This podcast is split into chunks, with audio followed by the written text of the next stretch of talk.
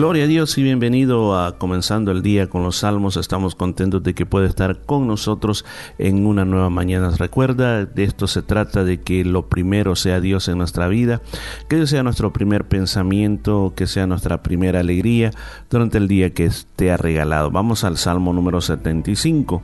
Dice Salmo de acción de gracias por el recto juicio de Dios tiene un título al músico principal sobre No destruyas, Salmo de Asaf, cántico.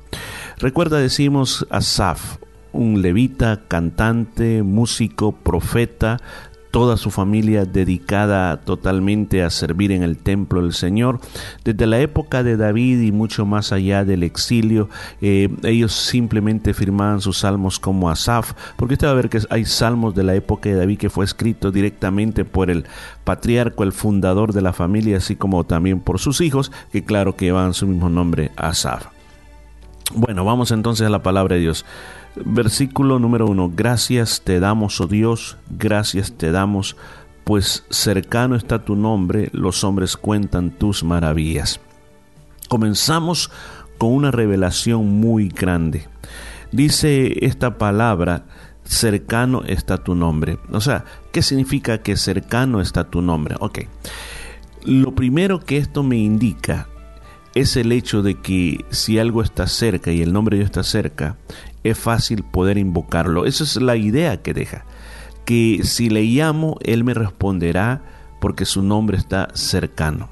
Además de eso, también me habla del estado de relación que yo puedo tener con Dios.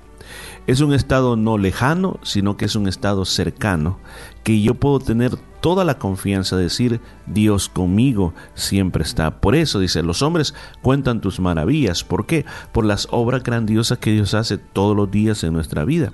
Al tiempo que señalare, yo juzgaré rectamente. Si arruinaban la tierra y sus moradores, yo sostengo sus columnas. Y luego aquí, después del versículo 3, está esa palabra Selah, que dijimos y que en Salmo significa eh, por lo menos dos cosas.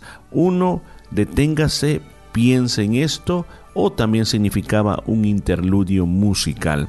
¿Qué es lo que tenemos que, pensar? Esta palabra que parece que directamente es una palabra de Dios en el sentido que no es Asaf hablando, sino que está hablando que Dios tiene un tiempo señalado donde juzgará rectamente. Y aunque la tierra se estaba arruinando y, y los moradores también dice, Dios es el que sostiene las columnas. Ahora, ¿qué es lo que me hace pensar eso? Muchas veces en el caos que vivimos en la tierra, las plagas, las enfermedades, las guerras, podemos pensar que a Dios se le escapó el mundo de las manos o simplemente Dios no quiere saber nada con el mundo. Pues estos versículos bíblicos nos indican que Dios es el que sostiene el mundo. Si el mundo no se ha reventado ya varias veces con tanta maldad, tantas bombas atómicas y de las que hay, es porque Dios sostiene las columnas de esta tierra todavía. Dije a los insensatos, no os infatuéis, y a los impíos no os enorgullezcáis. No hagáis alar de vuestro poder, ni habléis con cerviz erguida. Porque ni de oriente, ni de occidente, ni del desierto viene el enaltecimiento. Mas Dios es el juez, a este humilla y a aquel enaltece. Aquí hay un llamado muy claro. Un llamado muy claro a aquellos que piensan de que no necesitan la sabiduría de Dios porque la tienen, ellos tienen su propia sabiduría.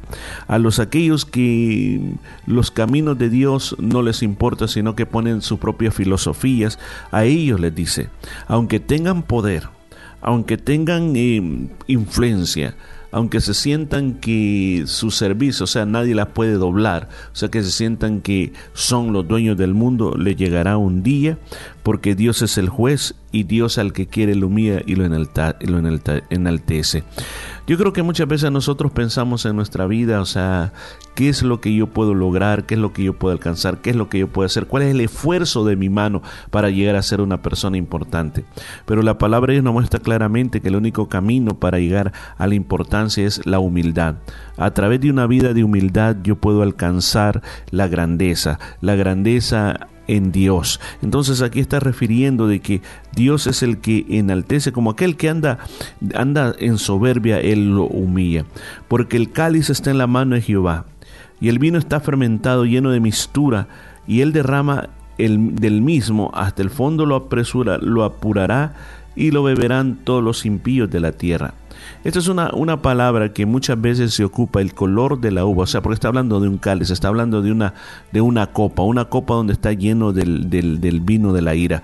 Así se representa, inclusive en el libro de Apocalipsis hay las siete copas de la ira de Dios. Entonces se refiere que Dios tiene todo eso listo para derramarlo sobre todos aquellos que tratan de hacer sus propias cosas a su manera y tratando de ignorar a Dios en todo. Dice, pero yo siempre anunciaré y cantaré alabanza al Dios de Jacob. Quebrantaré todo el poderío de los pecadores, pero el poder de justo será exaltado. Miren lo, una de las cosas que llega a Asaf. Recuerde que dijimos que este es un salmo de acción de gracias por el recto juicio de Dios. La pregunta de este día al terminar este salmo es, ¿qué nosotros podemos aprender que podamos aplicar a nuestra vida? Bueno, lo primero que yo puedo aprender es de que, número uno, que día a día yo tengo que siempre hablar de las maravillas de Dios. Tengo que tratar de contárselas a alguien o por lo menos a ti mismo repítelas qué tan grande Dios en tu vida, qué es lo que ha hecho por ti. En segundo lugar, usted recuerda cuando hablamos en el Salmo número 73, yo dije algo, no nos fijemos en lo que están haciendo otros ni nos comparemos a ello. Especialmente que habla de los insensatos, habla de los impíos. Dios se encargará de ellos. No eres tú el que los tiene que combatir. No eres tú el que tiene que sacar la espada para hacerlos entrar en razón. Dios se encargará de estas personas. Por eso dice que hay un cáliz en la mano de Dios para darle su merecido. Pero la tercera cosa es de que usted tiene que ver de que Dios tiene todo bajo control. El mundo, las cosas que pasan, lo que las personas están haciendo. Aún más, si alguien está haciendo algo contra ti, no eres tú el llamado a combatir a esa persona, sino que tú estás llamado simplemente a confiar en Dios y ver las maravillas de Dios. Este día yo quiero dejarte esta palabra de fe en tu corazón. Y esta palabra de fe en tu corazón es para que mires a Dios, busques a Dios, te acerques a Dios, que tú mejores la relación con Dios y no te fijes en las otras cosas, no te fijes en lo que te están diciendo, no te fijes en lo que están haciendo, ni tampoco reacciones a lo que te están haciendo, sino que simplemente confía en Dios. Vamos a orar. Padre mío, te damos gracias por esta palabra hablada este día, que yo sé que viene de parte tuya para nuestro corazón. Yo te pido de que esto sea una semilla de fe, que nosotros podamos confiar más, más y más en ti y que no miremos las cosas que los otros están haciendo o diciendo, sino que aprendamos a alabarte, a adorarte día a día con lo mejor de nuestras vidas y con lo mejor de nuestro corazón. Todo lo pedimos en el nombre maravilloso de Jesús de Nazaret. Amén y amén. Gracias a Dios. Gracias por haber estado conmigo este día y nos vamos a escuchar el día de mañana. Dios te bendiga.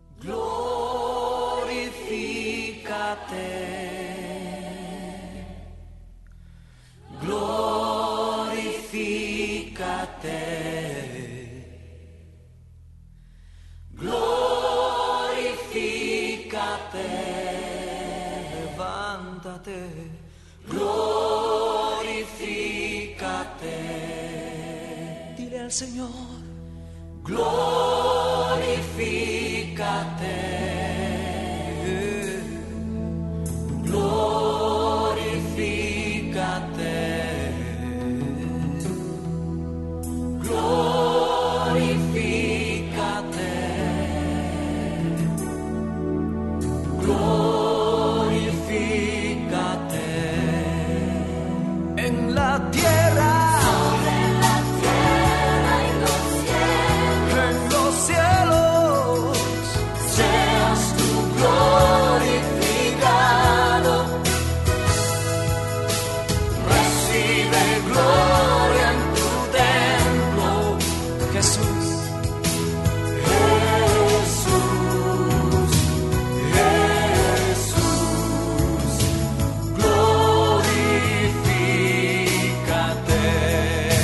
más Jesús.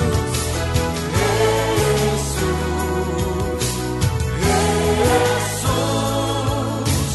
Gloria